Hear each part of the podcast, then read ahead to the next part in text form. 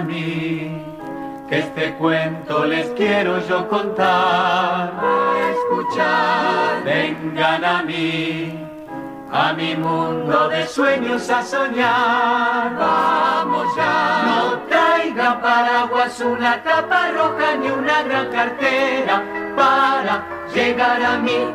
Basta solo fantasía y bondad.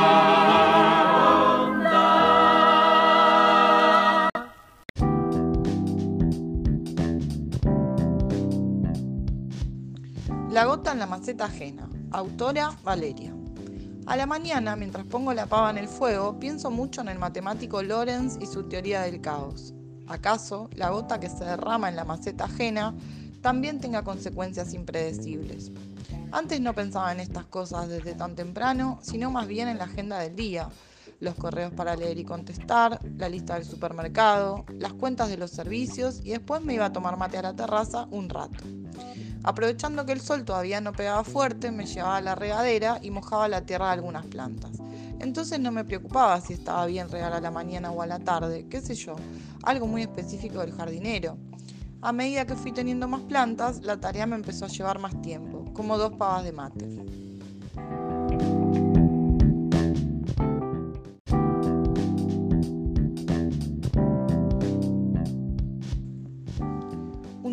Mientras regaba el jazmín pegadito a la casa de Vilma, sin querer volqué el líquido en un amarilis medio muerto que ella tenía sobre la ventana.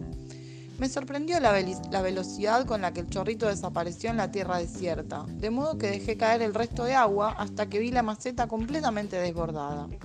Noté entonces el enorme contraste entre la tierra del amarilis, ahora brillante, húmeda, y la alfombra gris y reseca de las otras posesiones florales y arbustivas de Vilma. Sentí esa incomodidad que produce un cuadro torcido o un hilo suelto en la ropa y el indómito deseo de remediarlo. Cuestión que empecé a subir a la terraza con un balde, que son como cuatro regaderas. Al principio bastaba con estirarme o hacer un movimiento vaivén del recipiente con agua y que las leyes de la física se ocuparan del resto. Pero cuando la vecina incorporó una colección de crasas en un extremo distante de la ventana, no me quedó otra que adentrarme en su patio. Bye.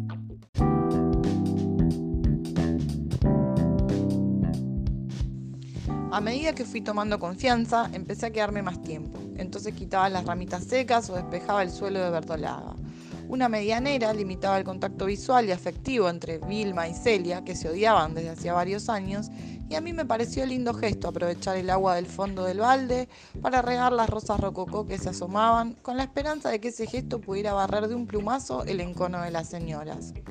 Lo que sí, me tuve que comprar otro balde y entre pitos y flautas se me hacía el mediodía. Comencé a observar las necesidades de los ejemplares de mis vecinas, no solo en cuanto al riego, sino el tipo de nutrientes o la exposición al sol. Me dediqué a cambiar las macetas del lugar y a renovar los recipientes. De la casa de Celia me pasé al terreno de Don Oliverio sin mucho esfuerzo y de ahí al balcón aterrazado de Berta. Al tiempo que me urgía volver a casa o a mis compromisos laborales, una inercia me empujaba a trepar las paredes para visitar otras terrazas. En un mes ya tenía armado un circuito y un dispositivo de cuidado que cubría toda la manzana. Nada hubiera sido posible sin la guía suspicaz de mi gata, gran compañera trepadora. Yo detectaba el objetivo y ella marcaba el camino. Un cuadro de doble entrada distribuye los turnos a lo largo del día y un mapa indica la disponibilidad de canillas. Los pocos vecinos que advirtieron que sus plantas ya no necesitaban atención lo atribuyeron a los efectos del cambio climático.